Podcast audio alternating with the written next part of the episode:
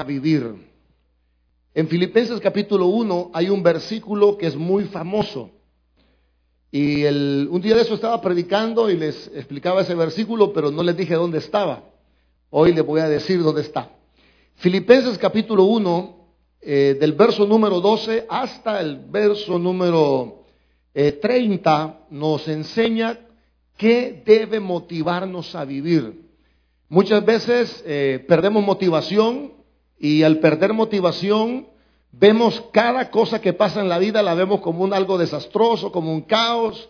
Vivimos desanimados, vivimos angustiados, ansiosos, temerosos. Y eso, todo eso es el resultado que no tenemos una razón clara por la cual vivir.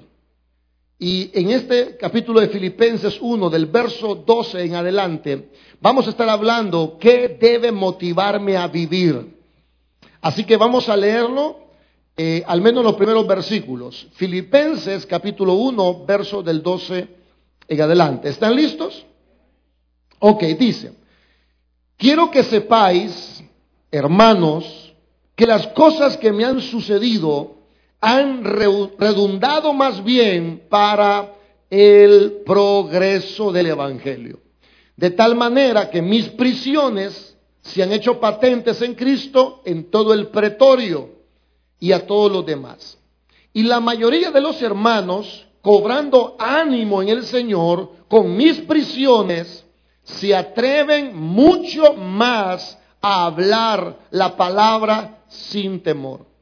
Algunos a la verdad predican a Cristo por envidia y contienda, pero otros de buena voluntad. Los unos anuncian a Cristo por contención, no sinceramente, pensando añadir aflicción a mis prisiones, pero los otros por amor, sabiendo que estoy puesto para la defensa del Evangelio. ¿Qué pues? No obstante, de todas maneras, o por pretexto o por verdad, Cristo es anunciado y en esto me gozo y me gozaré aún, porque sé que por vuestra oración y la suministración del Espíritu de Jesucristo, esto resultará en mi liberación, conforme a mi anhelo y esperanza de que en nada seré avergonzado, antes bien, con toda confianza, como siempre, ahora también será magnificado Cristo en mi cuerpo, o por vida o por muerte porque para mí el vivir es Cristo y el morir es ganancia. Señor, gracias te damos por tu palabra. Sabemos que va a ser de gran bendición para nosotros esta serie de sermones que nos van a enseñar qué debe motivarnos a vivir. En el nombre de Jesús te lo agradecemos. Amén y amén. Podemos tomar asiento, hermanos. Bueno, aquí está el famoso versículo, la famosa cita bíblica donde está el versículo este famoso. que dice, para mí el vivir es Cristo y el morir es una ganancia. Esto, suena como un versículo para predicarlo en una vela, ¿verdad? Y de hecho fue un buen versículo para predicarlo en una vela. Pero el versículo no empieza hablando de morir, el versículo empieza hablando de vivir. Y eso a mí me resultó bien interesante. Me resultó interesante porque la manera en que vivimos nos va a ayudar a ver cómo morimos. Es decir, si nosotros, como dice el texto, vivimos para Cristo, entonces el morir será el qué? Una ganancia. Ahora, ¿qué significa esto de vivir para Cristo? Bueno, que toda nuestra vida está centrada en hacer la voluntad de Dios, que queremos conocer más a Dios, que queremos entregarnos completamente al Señor. Ahora, como esa palabra vivir para Cristo es una palabra eh, eh, muy amplia, yo voy a seccionarla en tres pedacitos o en tres porciones eh, que están alrededor de este capítulo para explicarles qué debe motivarnos a vivir. Y una de las cosas que vamos a encontrar en este pasaje es que una de las razones que le motivaba a Pablo para seguir vivo era el progreso del Evangelio. Y ahí vamos a encontrar la primera razón por la cual debemos de vivir si queremos considerar que el morir es una ganancia. Una de las cosas que Pablo tenía, porque, mire hermano, yo puedo decir, ah, para mí el vivir es Cristo, yo lo puedo decir, pero no tiene el mismo efecto que lo diga Pablo, porque son palabras de Pablo, no son mías. Yo puedo tomar las mismas palabras, pero hay que ver quién fue quien las dijo, ¿sí o no? Entonces, ¿quién las dijo? ¿Quién las dijo? Es un hombre cuyo objetivo de vida era el progreso del Evangelio. Entonces, una de las razones que deberíamos de tomar, digo esto para los que no tienen razones de vivir, que el día es monótono, que no sienten se avanzan o retroceden, que no le dan sentido a la vida, que todo le parece sufrimiento, que todo le parece calamidad. Hablo los que están desanimados, temerosos, ansiosos. Yo quiero darles esta mañana una razón poderosa para vivir. Y una razón maravillosa para vivir es vivir para el progreso del Evangelio.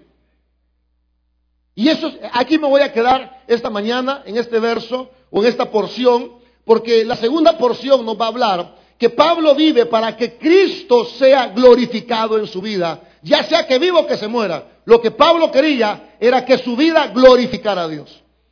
Y en tercer lugar, esta porción nos va a mostrar que Pablo quería vivir para seguir exhortando a los hermanos a que siguieran adelante. Pero voy a quedarme con la primera el progreso del Evangelio. Quiero que note que el verso número 12 nos habla que lo primero que estaba en la mente del apóstol Pablo era el progreso del Evangelio. Quiero que vea conmigo el verso 12.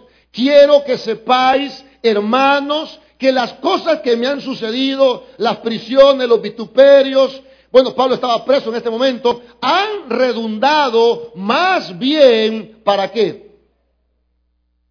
¿Qué? Ah, por cierto, quiero contarles que Pablo estaba preso y le ha ido bastante mal porque lo habían detenido, estaba preso en Roma y, la iglesia de Filipenses estaba muy preocupada por Pablo, no sabían qué estaba pasando, habían rumores. Entonces Pablo les escribe una carta, le dice, señores, yo quiero decirles, quiero comunicarles, iglesia filipenses, que todo lo que me ha pasado ha resultado para el progreso del Evangelio. Es decir, Pablo comunica a la iglesia de Filipenses que su encarcelamiento ha redundado para que el, para que el Evangelio avance. Y esto me dice a mí que lo primero que Pablo tiene en la mente en su prisión, en su dolor, lo más importante para Pablo era que el Evangelio progresara. Amén.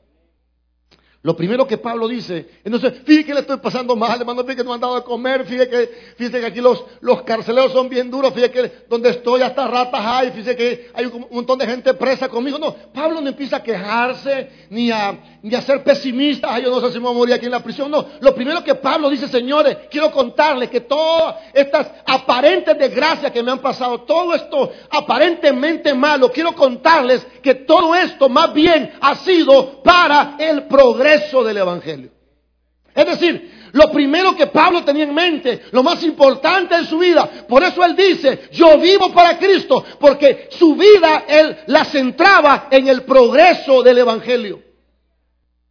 Lo primero que Pablo comunica es que todo lo que le ha pasado, no, no dice, hermanos, y yo espero ser libre, y oren por mí para que me saquen de la cárcel, y les ruego, por favor, oren todo el mundo para que yo salga. No, está bien, oren por mí, yo espero salir, pero lo más importante no es si salgo, lo más importante no es si vivo, lo más importante no es si muero, lo más importante es que todo lo que me ha pasado ha servido para que el Evangelio siga avanzando sobre esta tierra. Él, claro, él más adelante dice, y yo espero salir de prisión. Pero él no dice, por favor, oren por mí. Por favor, oren para que salga. No, él dice, hermano, quiero decirles que lo más importante se está haciendo. El Evangelio está avanzando. Lo más importante para Pablo era que el Evangelio fuera comunicado. Eso es más importante. Ahora, una pregunta. Con honestidad, hermano, porque yo creo que ya a esta altura de la edad no nos sirve ser deshonestos y ser deshonestos solo es una pérdida de tiempo.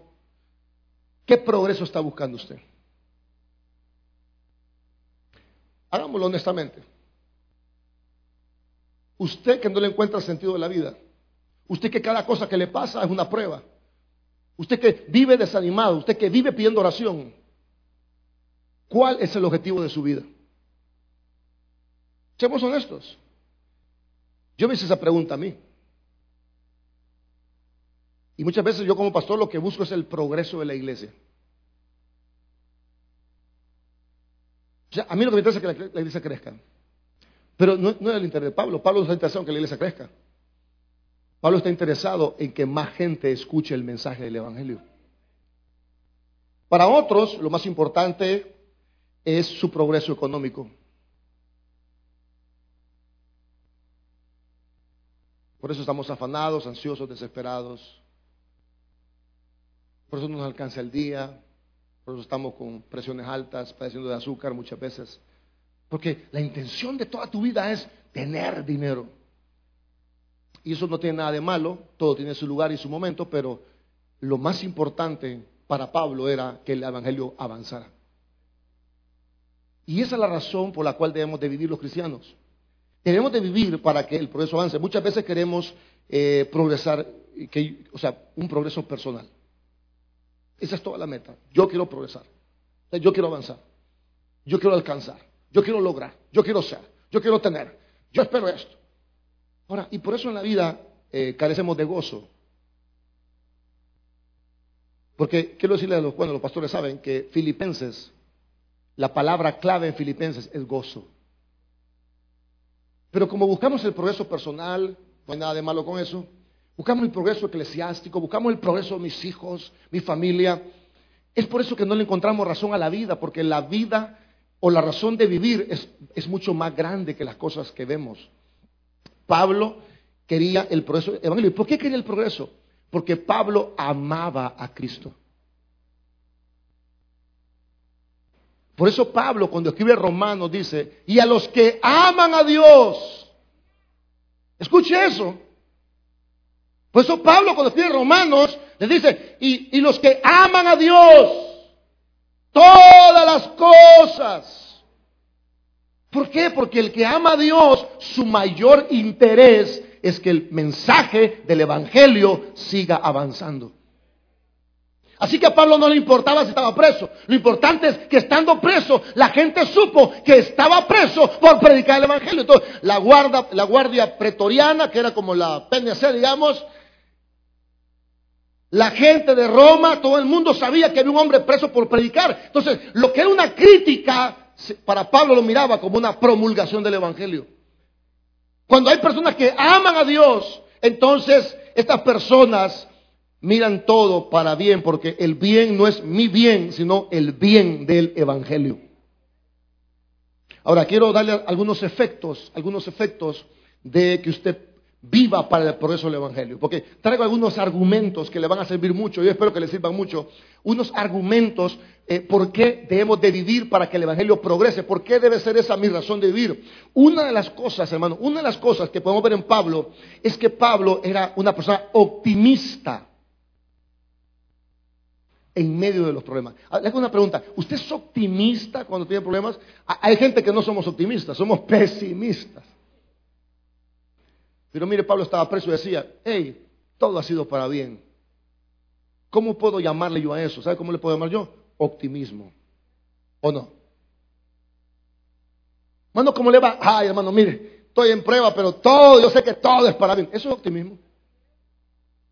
Bueno, una de las cosas que Pablo manifiesta en esta carta es que él estaba muy optimista de estar preso. yo no sé cuántos han estado presos, pero yo espero nunca estar preso, hermano. Y si algún día caigo preso, ahí me defienden hoy y me llevan ahí naranja o guineos. Pero Pablo estaba preso y era muy optimista. Dice, Señor, aquí estoy preso. Y no crea que las cárceles de Roma eran de Cameron, salinitas, vean. La cárcel es cárcel. y, Pablo estaba tan optimista, decía, señores, yo creo que todo esto que está pasando, en vez de ser para la mal, es para bien. Siempre que hay un cristiano fiel a Dios, mira cada obstáculo no como un tropiezo, sino como un escalón para el progreso del Evangelio. Muchas veces los cristianos que no son fieles me, me llaman que todo es prueba, estoy en prueba, un proceso, estoy en prueba, o sea, todo es prueba. Es raro el cristiano que se mire, pastor, yo estoy pasando ciertas situaciones, pero yo sé que Dios está obrando en estas situaciones. Yo estoy conociendo más a Dios en medio de esta situación. Yo estoy amando más a Dios antes de este problema. Este problema me ha acercado más a Dios. Mire, pastor, la estoy pasando mal, pero gloria a Dios, porque este problema me ha hecho crecer espiritualmente. No, todo es, me va mal, estoy mal, mira qué mal, uy, re mal, es que no hay nada, es que el trabajo, es que el dinero, es que este viera. ¿Sabe por qué está así? Porque su meta no es el progreso del Evangelio. Y claro, en la vida hay cosas malas, hermano. Hay cosas malas. José fue a la cárcel.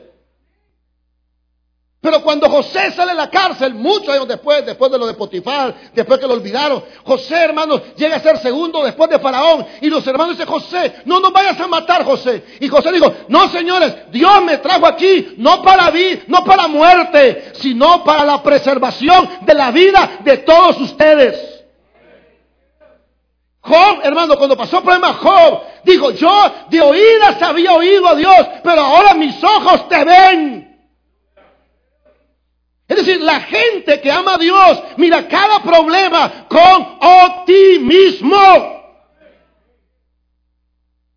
No lo ve como un obstáculo, lo ve como un escalón para subir en el progreso del Evangelio. Cuando tú metas que el Evangelio avance, número uno, tú te vuelves optimista. Las preguntas ya no es, ay, a saber qué me va a pasar a mí. Ay, a saber cómo yo voy a terminar. No, las preguntas cambian. Las preguntas son, ¿cómo todo lo que me está pasando va a ayudar para que el Evangelio avance? Son dos preguntas diferentes, ¿verdad? Pablo no estaba pensando, ay, ¿qué me va a pasar a mí? A saber si me van a dar Juan aquí en la casa. No, Pablo estaba pensando, ¿cómo todo esto me va a ayudar para que el Evangelio avance? ¿Ya se ha puesto usted a pensar en su problema que tiene? ¿Por qué no se pone a pensar que ese problema que tiene, en vez de que lo desanime, usted lo ocupe y se ponga a meditar cómo ese problema le está ayudando para que el Evangelio progrese en su vida, en su corazón y en su familia? La gente que, que quiere que el Evangelio avance no ve las cosas como retraso, sino como progreso. Pablo no dice, aquí estoy preso, mire, retrasado estoy aquí, estoy estancado. Mira que no me sale nada, estoy estancado aquí, preso. No, porque el que quiere que el Evangelio progrese, nunca ve las cosas como un estancamiento, todas las cosas las ve como un progreso. Porque lo que pasa es que cuando las metas tuyas no se logran, entonces ahí tú te frustras porque tú quieres que Dios haga tu voluntad en la tierra. Cuando la Biblia dice, Señor, que tu voluntad sea así como en el cielo, se haga aquí en la tierra. No vemos las cosas como un retraso. Quiero decirles, hermanos, que eh, yo hace poco estaba estudiando un devocional en mi casa y estaba leyendo el Padre Nuestro, con algunos comentarios, algunos libros, unos devocionales más bien. Y ahí explicaba un devocional que lo que tenemos que buscar es cuando oramos en la voluntad de Dios. Y eso significa, eso significa que nuestro corazón debe estar alineado con la voluntad de Dios. La oración no es para que Dios alinee su voluntad con la mía. Entonces yo he estado por muchos años, bueno, 2015, 2016, 17, 18, 19, 20, 21, 7 años clavado con el proyecto Lemos. Espero que no me apedreen por mencionar esa palabra. Entonces, todo allá, allá, allá. Y hermano, yo ya le entregué eso a la, a la voluntad del Señor. Porque Dios no está aquí para que se haga mi voluntad, sino para que se haga la voluntad de Él, así como en el cielo se haga también en la tierra. Y eso es lo que dice la palabra del Señor. Amén. Así que hay personas quizás aquí frustradas, desanimadas, clavadas con el pasado. ¿Sabe qué me dijo Dios a mí? Ciertamente, olvidando lo que queda atrás, prosigue a lo que está adelante. Muchas veces nosotros, como nuestra meta somos nosotros, como nuestra meta es mi progreso, estamos clavados. Ay, se lo llevo cinco años esperando, llevo diez años y no me ha contestado. Deja eso atrás, prosigue lo que está delante. Dile, Señor, yo te entrego eso, que se haga tu voluntad, como en el cielo, se haga aquí en la tierra. Y si tú haces eso, vas a estar optimista. Lo que pasa es que estás, estás en el pasado, hermano. Estás en el pasado. Estás reclamando a Dios por el pasado. Estás viviendo en el pasado. Porque en el pasado no te dieron. Porque en el pasado no te llamaron. Porque en el pasado no se pudo. Deja ciertamente el pasado atrás y extiéndete hacia lo que Dios tiene adelante en tu vida. Amén. Vivo del pasado, hermano.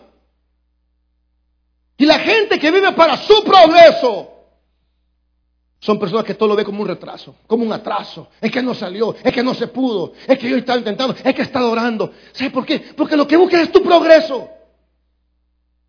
Yo te aseguro que si buscas el progreso del Evangelio, se va a cumplir lo que la Biblia dice. Busquen primeramente el reino de Dios y su justicia y todas estas cosas van a ser añadidas. Pablo, hermanos, era un hombre optimista. esa es una de las ventajas de poner como meta el progreso del Evangelio te vuelves optimista. Te vuelves optimista. No ves las cosas como un retraso, no ves las cosas como un obstáculo. Tus preguntas ya no son, ¿cómo irá a terminar yo? Tus preguntas son, ¿cómo esto va a ayudar al mensaje del Evangelio? La segunda, el segundo efecto de buscar, de vivir para el progreso del Evangelio, el segundo efecto es el gozo. Anótalo por ahí. Primero, optimismo. Segundo, gozo. Quiero contarles que la carta de Filipenses es la carta del gozo de Pablo. Se los quiero demostrar. Quiero que vea conmigo el capítulo 1, verso 18, si son tan amables.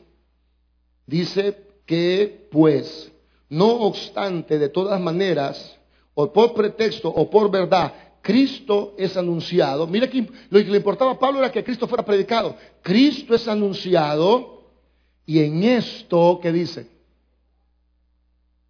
¿En qué se goza? ¿En qué se goza Pablo?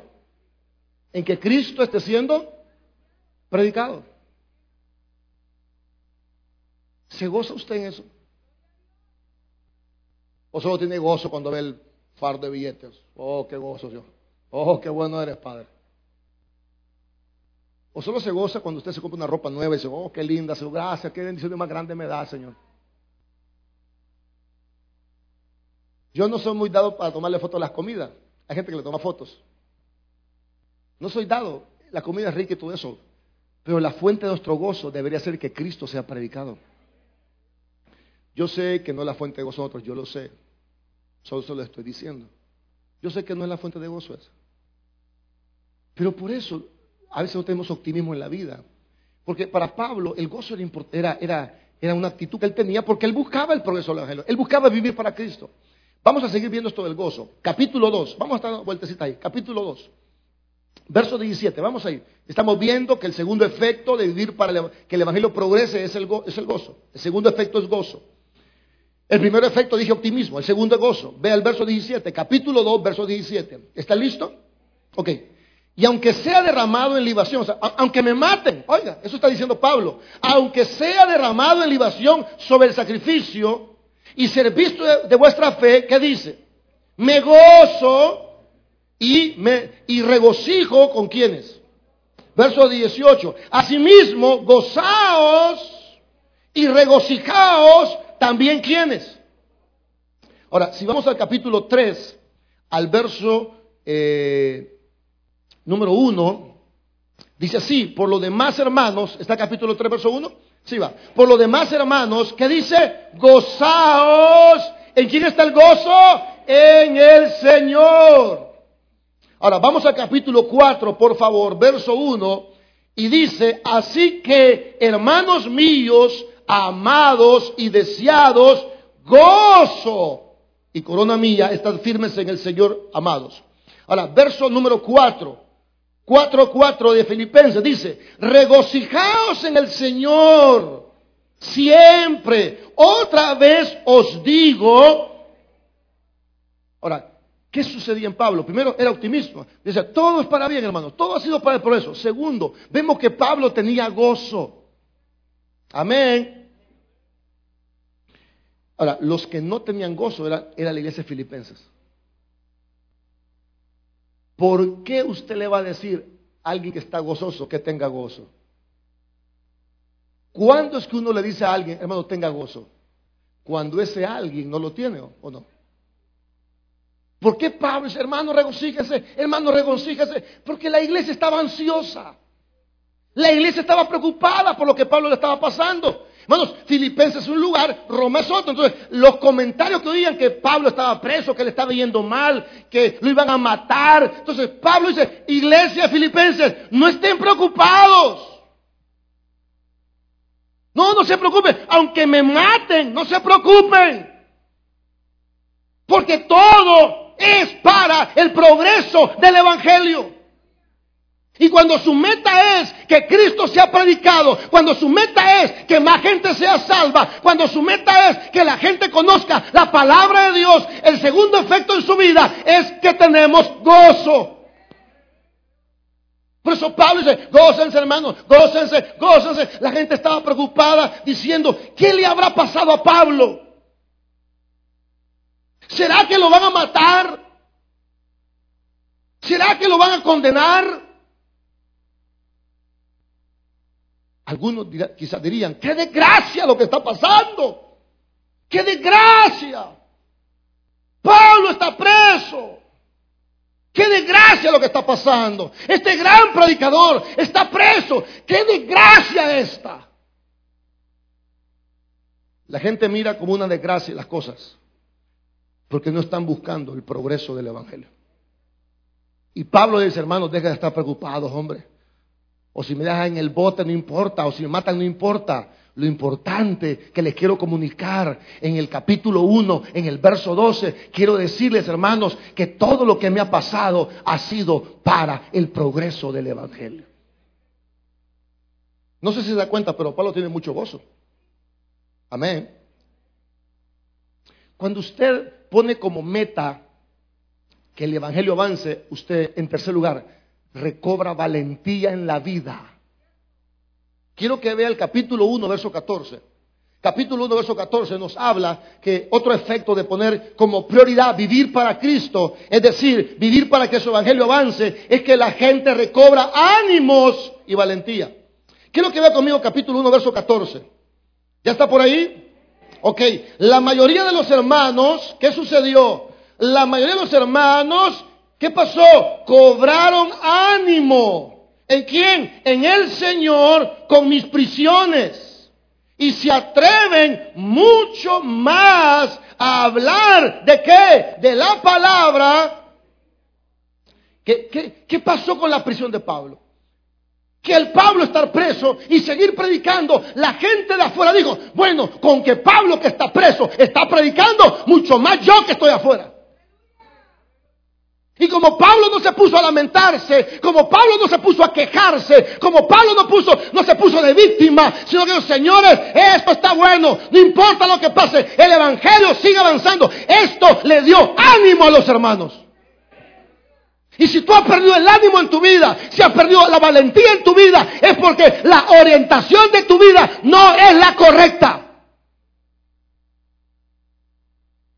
¿Cuánta gente desanimada tenemos en la iglesia? Yo le he estado orando a Dios, Señor, dame un mensaje para animarlos. Dame un mensaje para animarlos. Cuando fui a mi archivo de mensajes, buscar un sermón bonito, cómo salir de la tempestad, cómo salir de la angustia, cómo superar la prueba, porque estamos, hermanos, empruebados como tú no tienes idea. Han, brotado tantos casos de, de, bueno, de cáncer, de muertes, de sospechas, de tumores. Yo, Señor, dame un mensaje, dame un mensaje para que la gente la anime, dame un mensaje para motivarlo. ¿Sabe qué? El Señor me llevó a Filipenses y me acordó que para mí y para usted el vivir debe ser Cristo y el morir debe ser una ganancia. Amén. Yo le estaba pidiendo a Dios, dame un mensaje que levante a esta gente. ¿Sabe qué me dijo Dios? Por medio de su espíritu, me acordó lo que Pablo dijo, para mí el vivir es Cristo.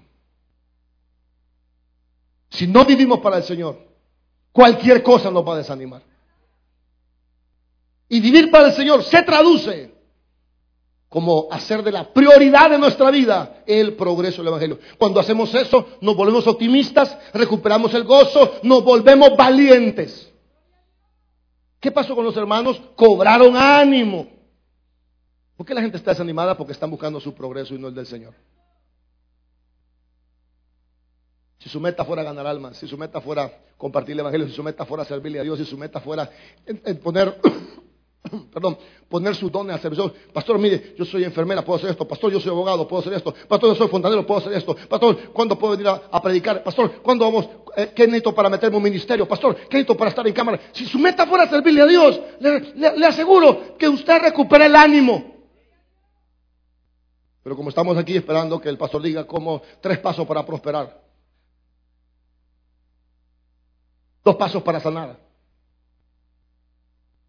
Aún Jesucristo, hermanos, en agonía, le dijo al Padre, Padre, si es posible que esto no ocurra, pero que no sea como yo digo, sino como tú dices. La gente cobra ánimo.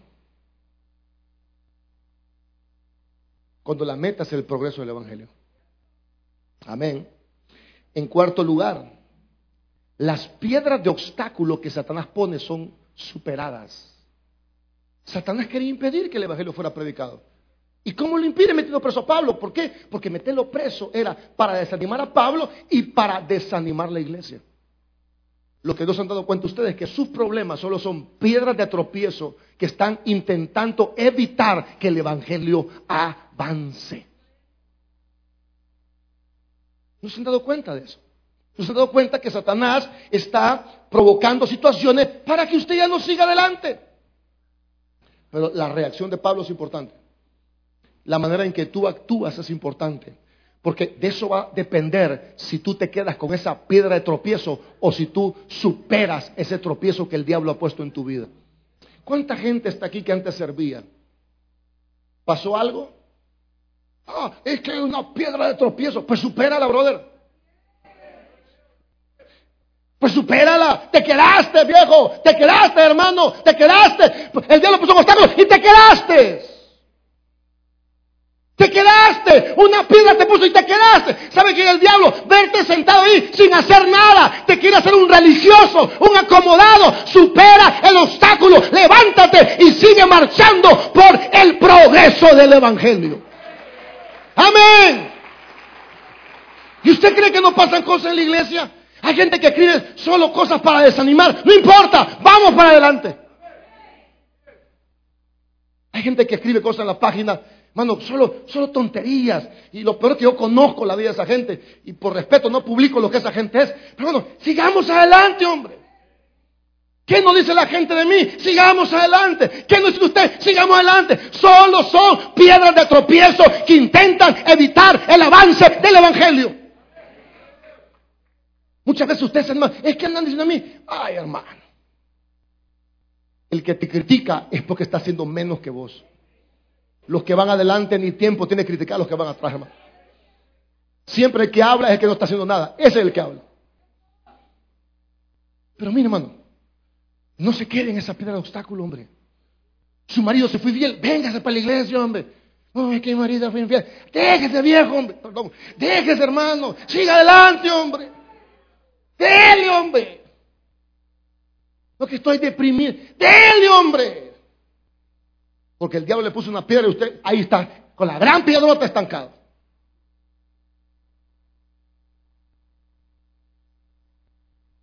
No lo estoy regañando solo que así hablo. Pablo nunca le dejó de servir a Dios, aún en sus prisiones. ¿Cuánta gente lo primero que quieren cortarle el servicio a Dios? Si viera lo que me está pasando a mí, tengo unas prisiones. Usted siga adelante, hermanito chulo. Y usted cree que toda esta gente que está aquí no tiene problemas, y todos tenemos problemas. Y usted cree que todo está. Ah, si, si, nos contáramos los problemas, nos ponemos a chillar, hermano. Pero como este no es un club psicológico, esta es la iglesia. Porque no solo de pan vive el hombre, sino de toda palabra que sale de la boca de Dios. No solo somos cuerpos, somos espíritu también. Y las palabras de Dios son espíritu y son vida. Yo no te estoy hablando a la mente. Yo no soy un académico. No te estoy hablando a tu mente. Le estoy hablando a tu espíritu. La palabra de Dios es espíritu. Porque tú tienes tu cuerpo, vendo un nutricionista. Problemas de mente, ve donde un psicólogo. Problemas del espíritu, es con la palabra de Dios. El problema es que confundimos las cosas. Este no es un mensaje académico. Este no es un mensaje intelectual. Esto es una, es una palabra al espíritu. Cuando tú pones tu mente en el progreso del Evangelio, entonces superas tu obstáculo que Satanás quiera ponerte. Aún las prisiones. Pablo, aún las prisiones de Pablo no, no impidieron que siguiera predicando. Me gusta la gente que va al hospital y allá están evangelizando, En la camilla con otra, mira cómo estamos, cómo te amas. Aún en la cama evangelizando. Eso es maravilloso, hermanos. Allá están todos operadas, ¿va? Y allá ganando almas. Hermanos, hay gente que aún operada se levanta a las otras camillas. Me estaba contando, bueno, Omar me estaba contando que la esposa de él iba a tener su bebé. La hermana Ana es primeriza, entonces usted sabe lo que eso implica, el nerviosismo, la ansiedad. Y dice que iba una señora en la camilla. Y yo en la camilla una señora pasada y le tocó la mano. Hija, todo va a estar bien, no te preocupes, confía en el Señor, le digo. Y se le va en la camilla, qué Y se le manda Ana, que cuando esa mujer le dijo eso, sintió una paz y un gozo, hermano. Porque hay gente que aunque esté en los problemas, sigue anunciando a Cristo y a este crucificado. Es maravilloso eso. Amén. Cuando fuimos, ya que tomé a Omar como un ejemplo, fuimos eh, con él porque la esposa se puso mal, fuimos a la primera mano, no solo yo, también Walter y quién más, eh, Brian. Y estábamos allá afuera nosotros de la primera mayo hablando que mira, que no hay que, que no hay cuándo. Y pasa un señor vendiendo café. Vea, café vendido con pan, vea. Quizás era como las 10 de la noche, las, quizás 10 y media, estamos afuera de la primera mayo. Y, y, pasa un señor con el carretón y dice, dice el Señor que todo va a estar bien, le digo, sigo con el carretón. O sea, vendiendo panes con frijol y café, pero todavía buscando el progreso del Evangelio. Entonces, las prisiones no deben impedirnos a nosotros, a nosotros seguir adelante. Para Pablo no fue un obstáculo, al contrario, lo superó. Pablo siempre siguió sirviendo diligentemente a la obra del Señor. Para terminar, cuando tú metas el progreso del Evangelio, tienes una comprensión más profunda de lo que te está pasando. Mire, hermano, Casi siempre, casi siempre, lo que nos pasa a nosotros tiene un propósito espiritual. Casi siempre. Detrás de ese rollo que andas cargando, detrás de esa madeja de problemas, hay un propósito de Dios para tu vida. Yo ya le he contado que yo soy pastor por una decepción amorosa. Bueno, y yo me sentía morirme, pero morirme, yo, el que está enamorado sabe eso, hermano. Perdón por los que nunca se han enamorado. Hay una muchacha de 16 años que se metió, no sé si es broma, pero dice que se comió como 16 mariposas porque quería sentir que era estar enamorada. No sé si es cierto, pero lo que nos hemos empilado de alguien, lo que nos hemos empilado de alguien, y ese alguien nos quebró, nos fregó, sabemos que el dolor ese es terrible, hermano. Mire. Y lo peor que la susodicha dice, no seas así, seamos amigos.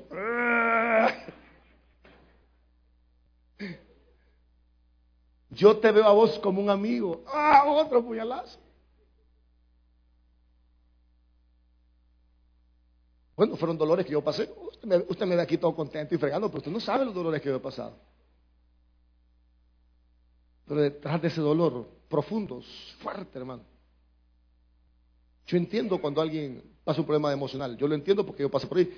Ese dolor tan profundo, tan duro, tan, hermanos, terrible, terrible. Pensar día y noche en eso, levantarse pensando en eso, acostarse pensando en eso. Un dolor que uno, uno siente que se ahoga, un dolor en el pecho y no hay pastilla para eso, hermano. Pero en ese dolor había un propósito.